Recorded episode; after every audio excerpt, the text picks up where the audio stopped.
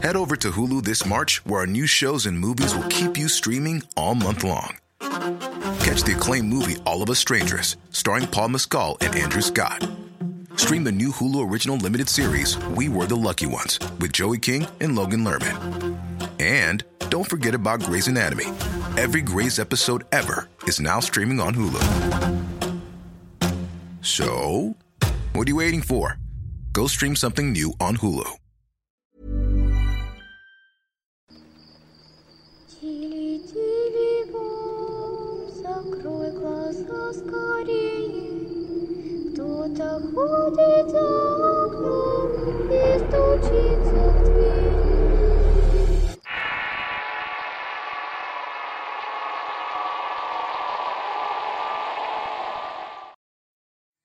Antes de comenzar tengo que decirles que soy escéptico, y precisamente ese ha sido mi interés por escuchar todo tipo de relatos. De alguna manera quiero entender que tanto existe el bien existe el mal. Para esto desde pequeño mi abuela nos contaba sus relatos antes de ir a dormir, ya que hubo un tiempo en el cual vivíamos en su casa mi madre mi hermana y yo. Su casa y principalmente su recámara nos daba mucho miedo, y no solamente a nosotros sino a todo el mundo. Esa habitación siempre estaba húmeda y oscura. En ese entonces mi abuela vivía sola ya que al separarse de mi abuelo todos sus hijos y nietos prefirieron irse a rentar que quedarse con ella. Debido a esto vivía sola y al final también murió sola. Es en ese contexto cuando en una temporada de mala racha mi madre decide volver a su casa junto con mi hermana y yo. Mi abuela nos dejó vivir en un cuarto al final de la casa, al cual para acceder teníamos que subir unas escaleras exteriores. Mi hermana fue la primera que comenzó diciendo que en la noche después de las 11 escuchaba una carreta arrastrando cadenas, y que también se escuchaba como si anduviera sobre una calle empedrada. Sin embargo, la calle era una pequeña privada donde no cabía ni un auto, y mucho menos estaba empedrada. Yo no le creía hasta que un día me retó a esperar a que diera esa hora, y para mi sorpresa llegamos a escuchar aquella carreta. Era como si escucharas pasar caballos a gran velocidad. Pero eso no paró ahí. Como dije inicialmente, la casa de la abuela era muy misteriosa. Ella por su parte nos contaba que un ente masculino nunca la dejaba dormir, que esta cosa intentaba hacerle daños e incluso en las noches escuchaba sus gritos y mentadas de madre. Al día siguiente nos decía que se le subía ese ente y que solamente a base de groserías la dejaba en paz, por lo que para nosotros ya no era nada extraño, y siendo niños sin conocimiento pensábamos que realmente estaba loca. Así pasó el tiempo viviendo en su casa hasta que le pasó algo que me generó más intriga. Ella se enfermó gravemente y fue trasladada desde Calpulapan, Tlaxcala, de donde somos originarios, a la Ciudad de México, más específicos al Hospital Siglo XXI. Allí estuvo internada alrededor de un mes y durante ese periodo comenzaron a suceder cosas sumamente extrañas. En una ocasión, cuando estábamos acostados, mi madre, mi hermana y yo escuchamos claramente que alguien abría la puerta de la casa. Mi madre, preocupada de que alguien se hubiera metido a robar, nos dijo que quería revisar, y que por nada del mundo saliéramos ni nos asomáramos afuera. No bajó más de unos segundos, se iba a media escalera cuando claramente vio a alguien prendiendo la luz de la recámara de la abuela. Temerosa se regresó y no durmió esperando que amaneciera. Al clarear y tener que irse a trabajar y nosotros a la escuela era inevitable que tuviéramos que pasar por allí. Bajó a echar un vistazo y la sorpresa fue que la casa estaba con llave y las luces apagadas, como si nada hubiera pasado realmente. En otra ocasión que también estábamos acostados comenzamos a escuchar a un animal extraño deambulando en el techo de lámina. Sus pisadas no eran ni de aves ni de gatos y se escuchaba más como un serpenteo. Al poco tiempo comenzamos a escuchar el llanto de un bebé. Primero era como un maullido y luego se fue transformando en lloriqueo. Por lo que decidimos asomarnos por la puerta y vaya sorpresa. En el lavadero estaba un niño desnudo de espaldas y era quien emitía aquellos quejidos. Mi madre nos dijo que nos acostáramos y que nos pusiéramos a rezar ya que era el mal. Estuvimos así un par de minutos hasta que por fin dejó de llorar. Un año después mi madre volvió con mi padre y decidimos irnos a rentar otro lado. Mi abuela continuó viviendo ahí hasta su muerte y está de mal decir que nadie, ni mis tíos, ni mucho menos sus nietos han reclamado esa casa. Se quedó abandonada con todas las cosas adentro, y esto que cuento tiene más de 10 años. Aunque sigo siendo escéptico, nunca quise regresar a esa casa ni siquiera por morbo.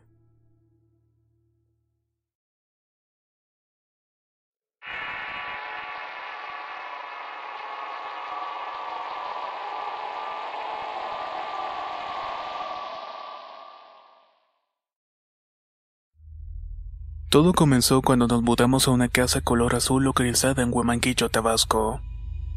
Era una casa bastante grande que nos costó un poco agarrar porque la dueña siempre ponía excusas o no nos contestaba el teléfono. El día que nos mudamos fue normal como cualquier otro. Sin embargo, todo cambió en la noche. Estando en la habitación de mis padres vi unas sombras muy tenues que se movían en toda la pared. Le dije a mi mamá, pero ella me dijo que eran los nervios por ser la primera noche en la casa. Así quedó todo, me fui a mi cuarto y para llegar tenía que entrar por una habitación y pasar un pasillo. Yo dormía en el último cuarto y estaba sola casi todo el tiempo, ya que en esa parte de la casa prácticamente estaba apartada de todo. Además, mi mamá no quiso amueblar la habitación de mi hermano ya que decía que sentía una vibra horrible al entrar allí. Un tiempo todo transcurrió normal pero ocurrían cosas extrañas, como que la puerta de mi cuarto siempre tenía segura aunque se lo quitaba. De hecho mi padre nos regañaba por esa puerta, él pensaba que simplemente estábamos jugando. De igual forma mis perros siempre escarbaban en unas plantas de maguey. E incluso en una ocasión pasando el pasillo para la habitación vi de rojo a una niña pequeña junto al lado mío. Pero todo eso apenas era el comienzo. Todo fue de mal en peor y empezaron a surgir problemas en el hogar. Mis padres peleaban y mi madre decía que siempre tenía frío en la casa. Un día me dejaron cuidando a mi hermano menor y estaba en la habitación y él se fue al cuarto de mis padres. Me encontraba viendo televisión tranquilamente con las luces apagadas. No sé por qué, pero volteé a ver a la puerta y vi el rostro de alguien asomándose. Era color carne muy claro y con los ojos totalmente negros. Me impresioné tanto reaccioné cerrando la puerta de golpe. Cuando mis padres llegaron les conté lo ocurrido y solamente se voltearon a ver sorprendidos. Días después yo no podía dormir así que prendí una lámpara para poder dormir. Tenía que acostarme viéndose a la puerta porque si no me era imposible conciliar el sueño.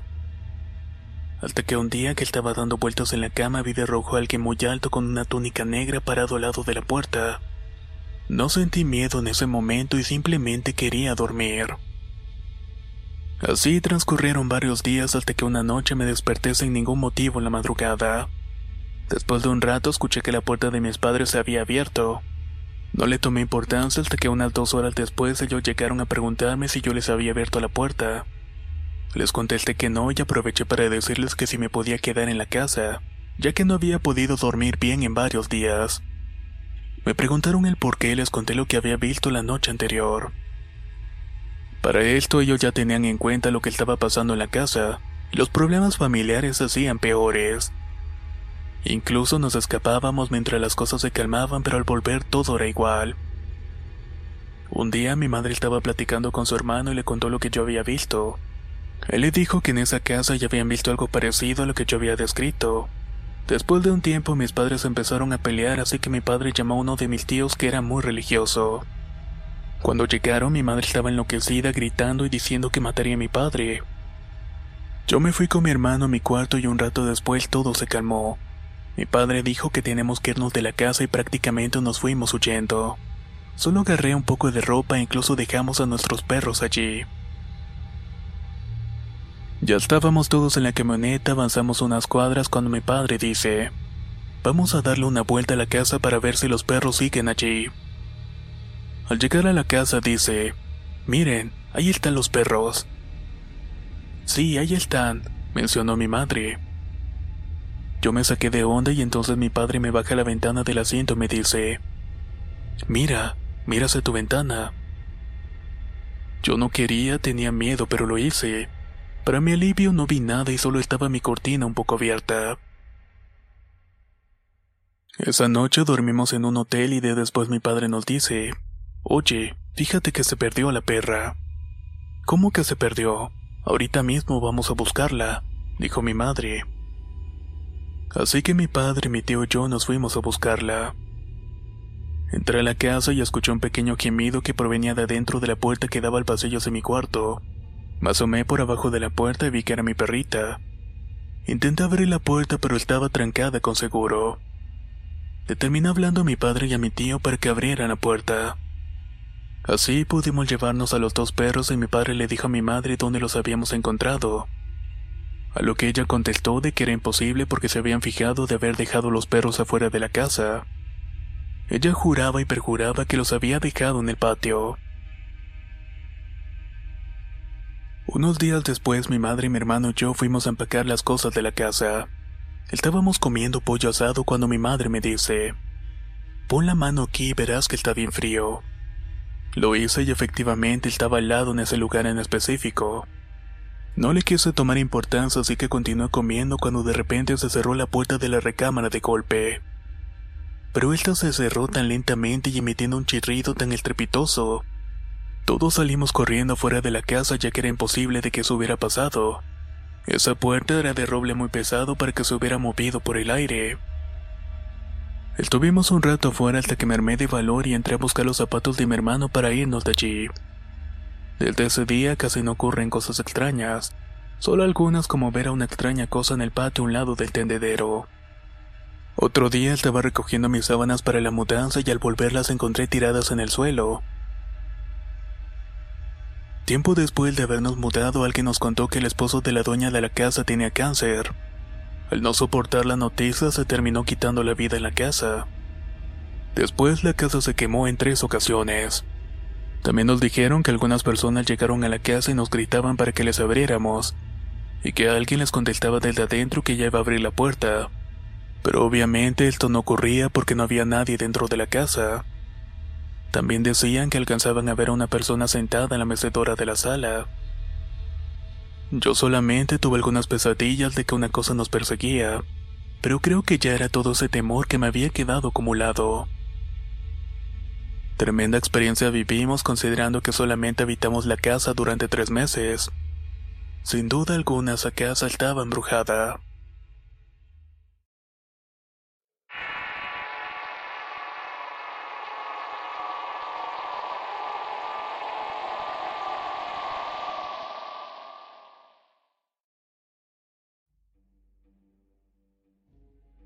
Soy de Ciudad Juárez y quiero contarles tres sucesos que ocurrieron en la casa de mis padres. Todo empezó desde que yo tenía nueve años y en ese tiempo mi padre era dueño de unas joyerías. Vivíamos muy bien y no teníamos ningún problema económico. Cuando cumplí los nueve, mi madre y yo nos accidentamos en una camioneta y yo fui el más afectado. Estuve en recuperación por unos cuatro meses aproximadamente. Mi papá arregló la camioneta ya que le gustaba bastante, pero como al mes volvió a accidentarse en ella. Solo que esa vez él fue quien quedó lesionado de la columna, a tal grado que pensaron que no volvería a caminar. Pasó casi dos años en tratamiento y cirugías para tratar de que quedara bien. Gastó y gastó hasta que perdió prácticamente todo. Mi madre, que hasta ese momento no trabajaba, se fue a Estados Unidos para solventar nuestra economía. Mi papá en esos tiempos por la frustración y el dolor de no poder trabajar empezó a meterse de lleno a la iglesia. Siempre hemos sido cristianos pero se abocó de forma nunca antes vista. Inclusive empezó a tomar cursos para ser pastor. Y ahí fue donde comenzó todo. La primera vez que nos ocurrió algo fue un día de invierno, de esos en los que el frío cala hasta los huesos. Mi hermano y yo dormíamos en el mismo cuarto, pero la cama de él era un poco más alta que la mía. Yo estaba completamente tapada con las cobijas, pero escuchaba que mi hermano se quejaba como si alguien lo estuviera molestando. Como él es cuatro años menor, me quité las cobijas y en ese mismo momento algo me arrebató una de las sábanas de golpe. Me asusté y volví a cubrirme con las otras, pero no podía dejar de ver a mi hermano. Me destapé poco a poco para ver qué estaba pasando con él y vi cómo la cobija que me quitaron iba arrastrándose poco a poco por el pasillo. En ese momento me levanté lo más rápido que pude y tomé a mi hermano. Hasta el día de hoy no sé cómo aguanté todo eso. Corrí hasta el cuarto de mi padre y me metí entre las cobijas rápidamente junto con mi hermano. Abrazamos a mi padre en ese momento y me di cuenta que él estaba orando, pero no estaba orando de la manera normal.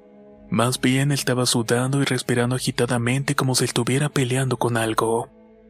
Yo solo cerré los ojos y me aferré a él por el miedo que tenía. Mientras veía de rojo como la puerta que daba a la cocina se abría y se cerraba constantemente. También escuchaba crujir la puerta del baño como si la aplastaran desde arriba. Todo indicaba que había un desastre en la cocina. La verdad no recuerdo cómo me quedé dormido esa noche. A la mañana siguiente, cuando me levanté, fui a ver a la cocina. Mi papá, como pudo, un sandador fue detrás de mí y mi hermano no quiso moverse de la cama de mis padres. Todo en la cocina era un tiradero. Los cereales estaban regados por el piso y el refrigerador estaba abierto. Era como si un animal hubiera esculcado. El comedor, que era de vidrio, estaba roto de esquina a esquina como si algo se hubiera puesto encima. Mi padre hasta la fecha nunca nos ha querido decir qué pasó esa noche y contra qué era lo que estaba orando. Pero todo quedaría claro un tiempo después. Pasó un año después de eso y mi padre, gracias a Dios y las terapias que tomó, pudo volver a caminar por sí solo, a pesar de todo pronóstico que había en su contra. Empezó a trabajar y nuestra economía mejoró bastante. Mi madre continuó trabajando y comenzaron a construir el segundo piso de la casa. Al fin mi hermano y yo tendríamos cuartos independientes y estábamos emocionados por eso. Un día cuando por fin eran habitables ya tenemos casi todas nuestras cosas de nuestros respectivos cuartos. Me encontraba durmiendo y escuché un grito a lo lejos. Pensé que eran los vecinos de atrás de nuestra casa ya que en ciertas ocasiones al tipo se le llevaban detenido por maltrato y violencia doméstica. Así que sinceramente decidí no tomarle importancia. Sin embargo los gritos continuaban hasta que entendí que era lo que estaban gritando. Papá, papá. Ahí fue donde reconocí la voz de mi hermano. Inmediatamente me levanté y fui corriendo para su cuarto. Cuando entré mi papá ya estaba dentro abrazando a mi hermano y diciéndole que era una pesadilla. Yo no entendía qué era lo que estaba pasando. Mi padre me miró y me dijo que me fuera para mi cuarto a dormir. Mi hermano no me platicó nada de lo que había pasado hasta mucho tiempo después. Él estaba durmiendo y había escuchado que alguien golpeaba la ventana de su cuarto. Pero los golpes eran tan fuertes que hasta la malla para mosquitos empezó a despegar. Él no quería mirar, pero con el poco valor que le quedaba bajó un poco la cobija, y ahí vio la figura que de un principio pensó que era un ladrón. Pero al mirar detenidamente pudo observar un par de ojos rojos que lo estaban mirando fijamente. Esa cosa no le apartaba la vista de encima y era como si supiera que lo estaba viendo. En ese momento soltó un grito de ayuda que hasta le lastimó la garganta. Gritó en varias ocasiones, pero nadie de nosotros lo escuchamos. Fue como si eso que lo estaba viendo en la ventana no dejara que nosotros lo escucháramos. En ese momento la figura se empezó a tornar más y más clara, hasta que se pudo dar cuenta que le faltaba la nariz y la boca. Lo único que pudo hacer fue pedirle a Dios que alguno de nosotros lo escuchara. Y fue en ese momento que mi padre entró al cuarto diciéndole lo que estaba en la ventana.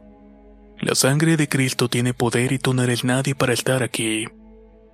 Eso no era un fantasma ni una bruja ni nada por el estilo. Esa cosa era un demonio.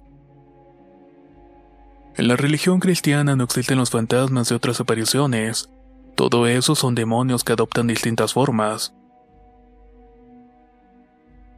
Pasando unas semanas, mi padre nos mandó a que nos quedáramos unos días con mi tío. Él y otros dos pastores más se reunieron en mi casa para orar y ungir la casa para que el tercer se alargara y dejara en paz a mi hermano que más bien era el más afectado de todos. Algo que debo mencionar es que mi hermano siempre fue un niño muy reservado, así que no era dado a inventar cosas, y mucho menos de ese tipo. Pasaron los años y la casa ya estaba en completo orden y nada nos molestaba. Yo me encontraba en la secundaria y era normal regresarme solo a la casa. Pero un día entré en mi casa como siempre y tiré la mochila a un lado de la computadora para ponerme a jugar un rato. Mi padre iba bajando las escaleras y en ese momento vi como su hombro se inclinó hacia un lado. Era como si lo hubieran empujado y casi cae por las escaleras. Él se me quedó viendo con un rostro como queriéndome decir de que no había sido nada, pero yo había visto claramente cómo lo habían empujado. Él es una persona que no admite nada de esto, y supongo que lo hace para no asustarnos. En ese entonces fue mi tío que me platicó que mi padre siempre había traído ese demonio, que desde su juventud cuando era líder de jóvenes en la iglesia mis tías y él vieron como un perro negro y grande salía de su cuarto. Cuando entraron a verlo mi padre estaba de rodillas orando. Tenía rasguños en la espalda y brazos y debo admitir que él nunca me ha platicado este tipo de cosas. Hoy tengo 23 años y mi tío asegura que aún lo siguen atacando, pero mi padre se niega a vender la casa rotundamente. En estos días mis padres se encuentran divorciando y no sé qué destino tenga la casa. Solo espero que esta no traiga más problemas.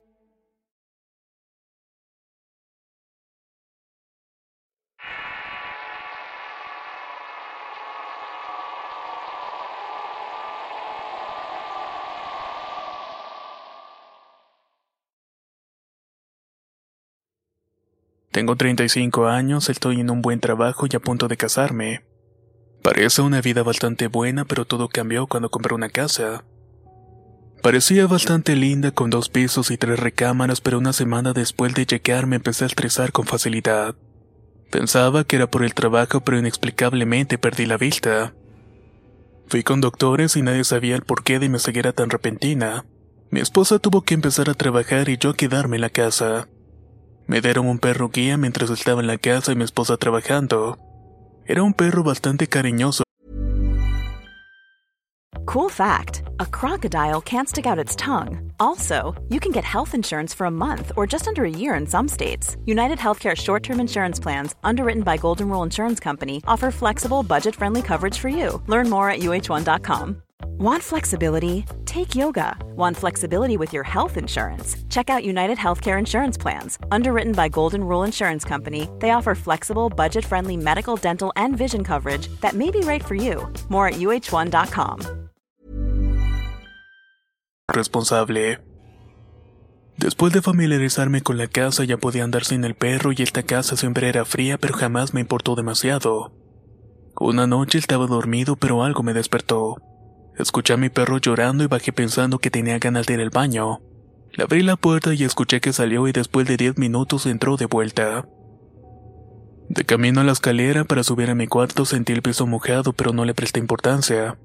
Al día siguiente que mi esposa despertó al bajar de un grito que me hizo bajar a mí también. Al llegar con ella estaba llorando y se encontraba bastante mal. Me preocupé mucho y le pregunté qué era lo que tenía o qué había pasado pero ella continuaba llorando. Logré tranquilizarla, me dijo que había un charco de sangre que habían pedazos de carne en el piso y que no encontraba el perro. Hablamos a la policía y como yo pensé, la sangre y los trozos de carne eran de mi perro. Ese día mandamos a poner protección en las ventanas y las puertas. La policía no sabía quién había podido hacer algo así.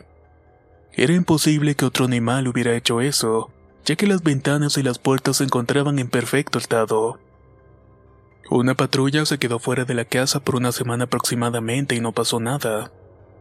Decidieron que tenían que irse porque no creían que la persona que hubiera hecho pudiera volver. Esa misma noche que dejaron de vigilar volví a despertarme de madrugada escuchando de nuevo a mi perro. Desperté a mi esposa y escuchamos las uñas de algún animal que caminaba en la planta de abajo. Nos encerramos y marcamos a la policía y tardan unos 20 minutos en llegar. Cuando llegaron mi esposa por la ventana les gritó que entraran, que al parecer había algo en la planta baja. Ellos rompieron la puerta y escuchamos desde el cuarto que entraron y que gritaban si estábamos bien. Cuando nos disponíamos a salir se escucharon gritos y una serie de disparos. Se fue la luz de pronto y hubo un silencio total. Estábamos paralizados de los asustados que estábamos sin saber qué había podido hacer. No teníamos señal y el teléfono de la casa no funcionaba y yo mi situación no podía hacer realmente mucho. Empezamos a escuchar cómo volvían a caminar y sonaban las uñas en el piso y empezamos a subir por las escaleras nuevamente. Pasaron por la primera habitación y se detuvieron unos minutos, y tiempo después pasaron por la segunda habitación. Mi esposa y yo estábamos muy espantados ya que solamente nos separaba el baño y después seguía nuestro cuarto. Un fuerte golpe se escuchó y enseguida el grito de mi esposa siendo arrastrada. No pude hacer nada y después de que la arrastraron escuché su grito en la parte de abajo. Corrí hasta donde ella estaba y recordaba que a unos pocos centímetros había una pared. Ella se encontraba ahí llorando desesperadamente. Yo trataba de tranquilizarla, pero seguía llorando y me empezó a tocar la cabeza y después el rostro. Pero me di cuenta que sus uñas estaban muy largas y su piel reseca. Al momento que me tocó la cara, mis ojos me ardieron y recuperé la vista poco a poco. Lo que me estaba acariciando no era mi esposa, Era un perro negro con una cara extraña con rasgos de humano y cuerpo de híbrido. Me quedé inmóvil y perdí el conocimiento por completo.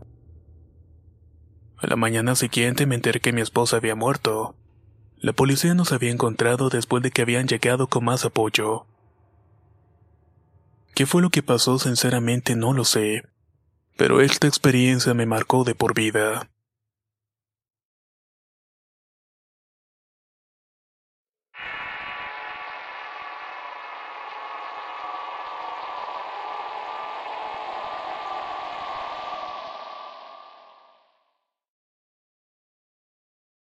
Mi abuelo falleció hace poco más de dos años de un ataque al corazón.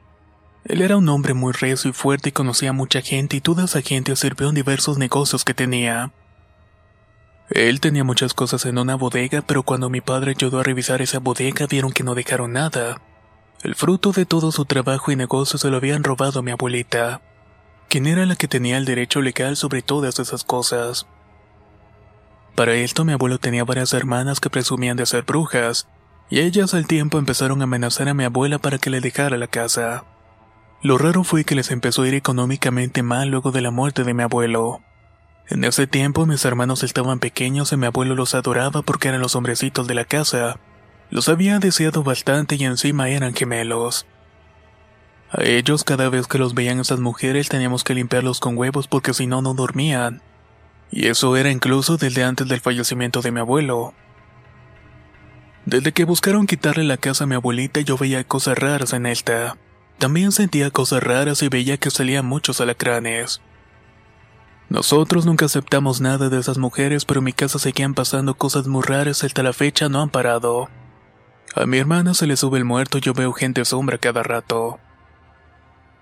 La primera vez que se me subió el muerto sentía que me estaba paralizando. Ese día en la escuela todo estuvo bien, pero al llegar a la casa y tocar mi colchón me paralicé. Sentía todo el cuerpo dormido y a pesar de llevar calcetas sentía que alguien me estaba lamiendo los pies. Ese día recuerdo que tenía un bulto de ropa sin doblar en la cama y de lo sucedido al día siguiente apareció toda la ropa regada en la cama. Así que nuevamente la tuve que doblar después de llegar del doctor. Entre todo eso encontré una sudadera negra de tejido un poco rasposo. Le pregunté a mi hermana si era de ella y al instante que la vio casi me la arranca de las manos y me grita. ¿Qué estás haciendo con eso? Era de mi abuelito y se le había dado a mi abuelita. Yo le dije que la había encontrado entre mi ropa, pero ella me gritó que no la volviera a tomar. Ya ha pasado tiempo y las cosas se calmaron y esas mujeres nos evitan. Nosotras cuidamos mucho de mi abuela, pero siguen pasando cosas extrañas. Los niños siempre han sido muy envidiados por esa parte de la familia.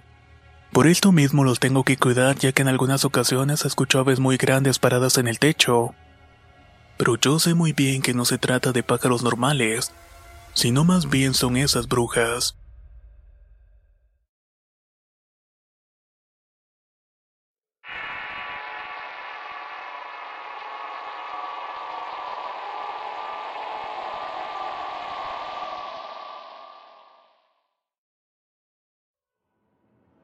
Nosotros vivíamos en la casa que era de mi abuela.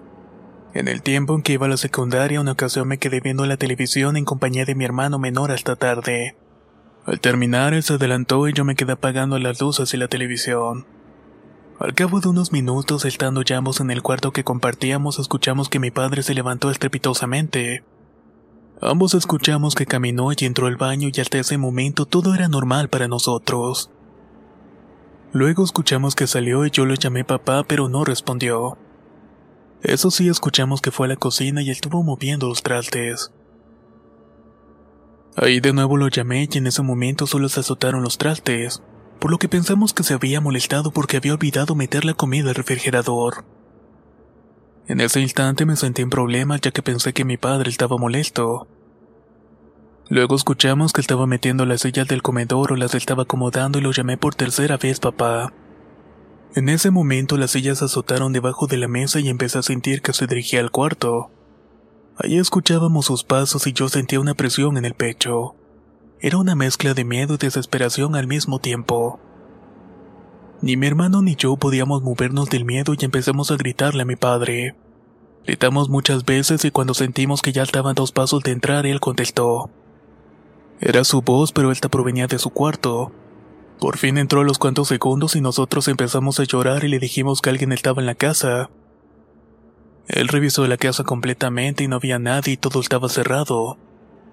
Luego de vernos en ese estado hizo una oración para tratar de calmarnos hasta que nos quedamos dormidos. Al pasar de los años, cuando mi papá recuerda esa anécdota, nos contó que ese día al entrar a nuestro cuarto sintió como su cuerpo se erizó por completo. Es algo que hasta la fecha no tiene explicación alguna.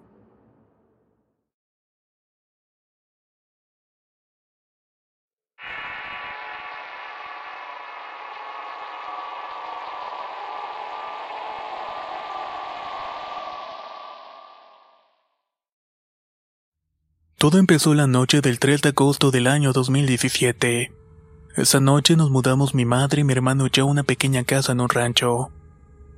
Eran exactamente las 12.45 de la noche, cuando de pronto mi hermana y yo estábamos sentadas en la cama riendo y bromeando. Pero de la nada se empezó a sentir un frío inexplicable. A los pocos minutos mi madre entró al cuarto y le preguntó a mi hermana que dónde estaba yo.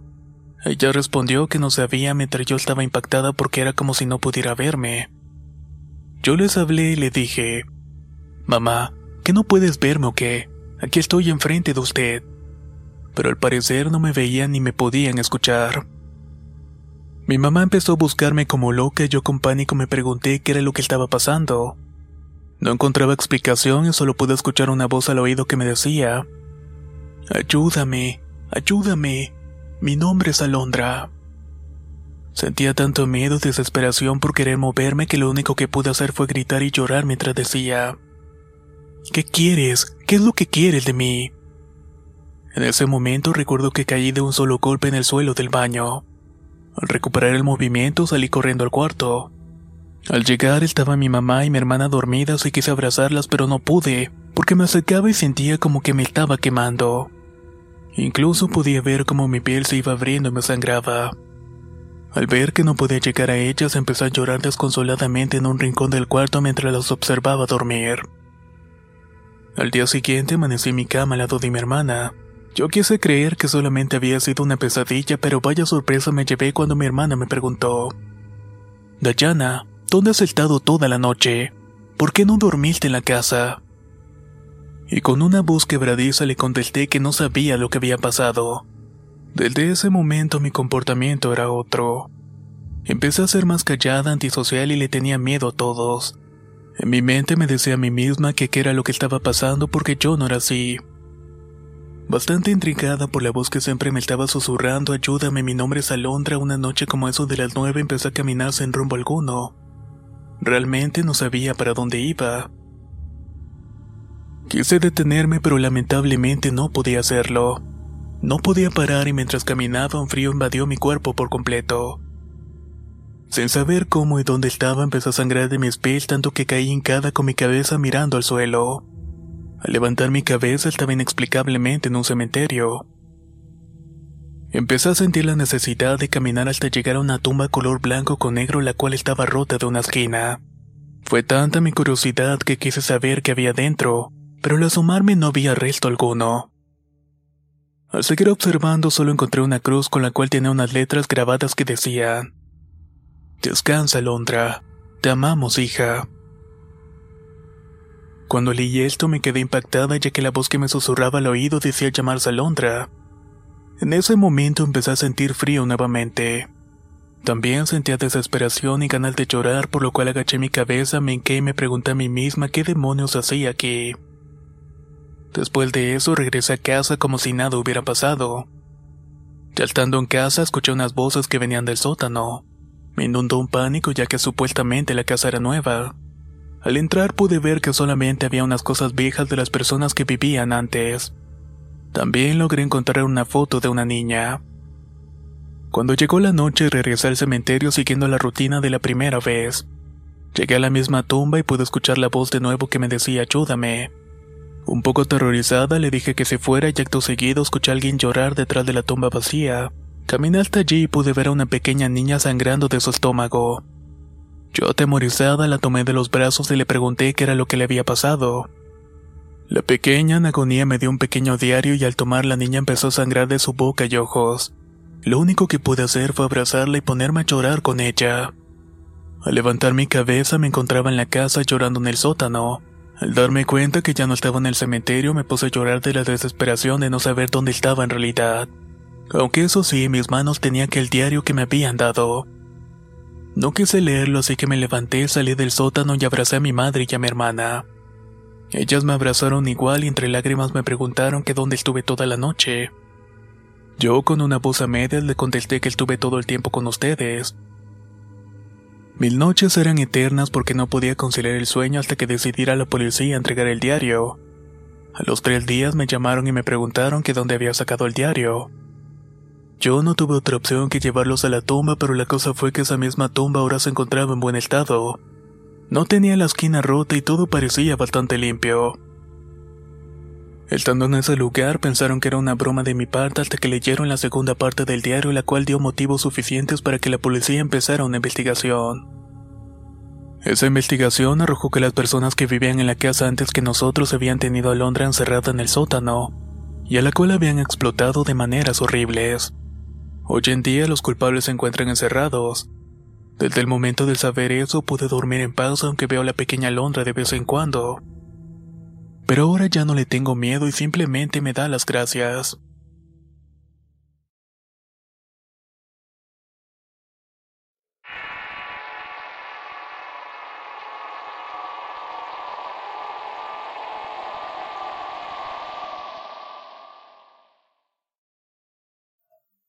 Esto que voy a contar sucedió en el 2008. En ese entonces yo vivía en el estado de Chihuahua en una colonia llamada Industrial. La casa en donde vivíamos era de uno de los tíos de mi esposo ya fallecidos. En esa casa vivíamos tres personas, mi esposo, su primo y yo. Mi esposo trabajaba en una empresa de piezas para aviones y su horario era por la tarde, o sea que casi siempre llegaba como eso de las 3 de la mañana. Casi siempre estaba sola en la casa porque su primo trabajaba en un restaurante y a veces llegaba temprano y en otras ocasiones no. La verdad, la casa me daba mucho miedo. Se lo atribuía que era una casa vieja y muy grande y no le tomé demasiada importancia de momento. Yo dormía en la parte de arriba y el primo abajo en un cuarto hasta el fondo. Mi esposo me decía que antes de que oscureciera procurara subirme al cuarto, que si fuera necesario subiera comida y me encerrara bien. Una noche que él descansó decidimos dormir abajo porque hacía mucho calor arriba. Platicando de repente escuchamos que su primo lloraba y estaba hablando. Papá, te extraño mucho. ¿Por qué te fuiste, mi viejito? Ven, abrázame. Quiero sentir tu presencia. Me haces mucha falta, papá. Nosotros pensamos que estaba borracho y no hicimos mucho caso y decidimos dormir. Al día siguiente le pregunté por qué lloraba y que se extrañaba mucho a su papá. Él me dijo que sí, pero que estaba platicando con él. También dijo que si alguna vez escuchábamos que alguien le contestaba que no nos asustáramos, que era su papá el que estaba hablando con él. Nosotros simplemente nos reímos. Pasó el tiempo y todo estaba normal hasta que un día me sentía bastante triste. Casi no pasaba tiempo con mi esposo y extrañaba mucho a mi familia. Estaba en la planta baja de la casa llorando cuando de repente escuché una risa horrible como de un hombre. Esta venía justamente del cuarto del primo.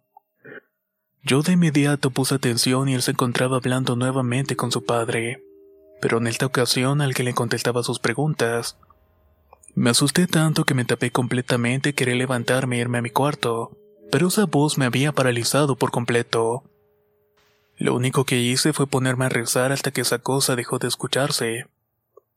Creo que el primo se había quedado dormido y eran como las 2.30 de la madrugada y no podía dormir del miedo. De repente sentí que una mano muy pesada tocaba mis piernas y después rápidamente recorrió mi cuerpo hasta llegar a la cabeza y destaparme por completo. Pensaba que era el primo que tenía malas intenciones y estaba dispuesta a darle un golpe.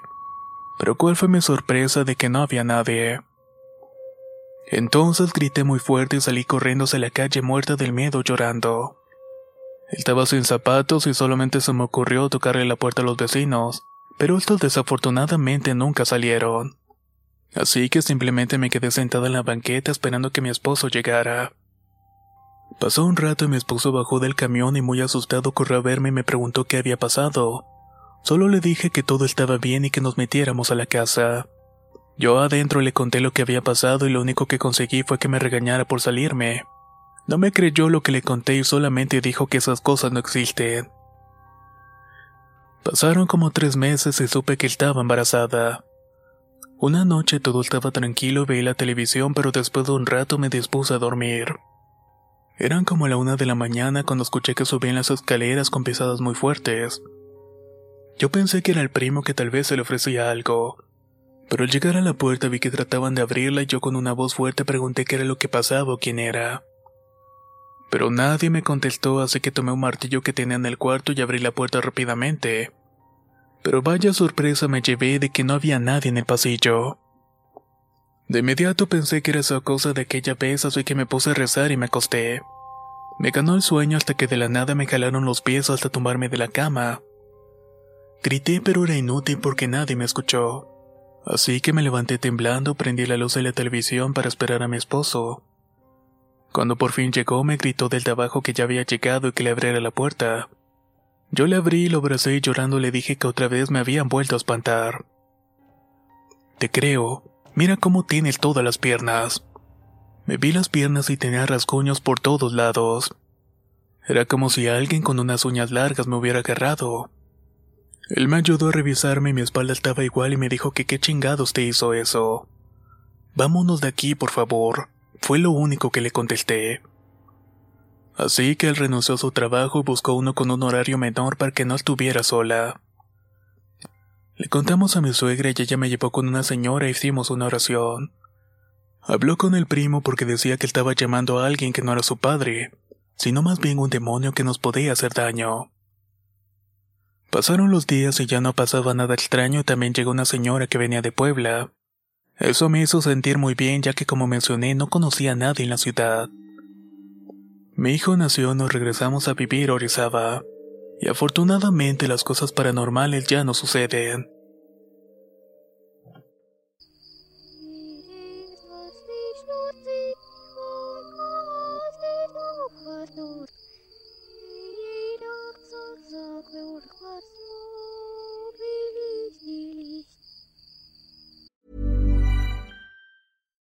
Do you love anime, gaming, movies, and discovering how your favorite pop culture affects everything you do?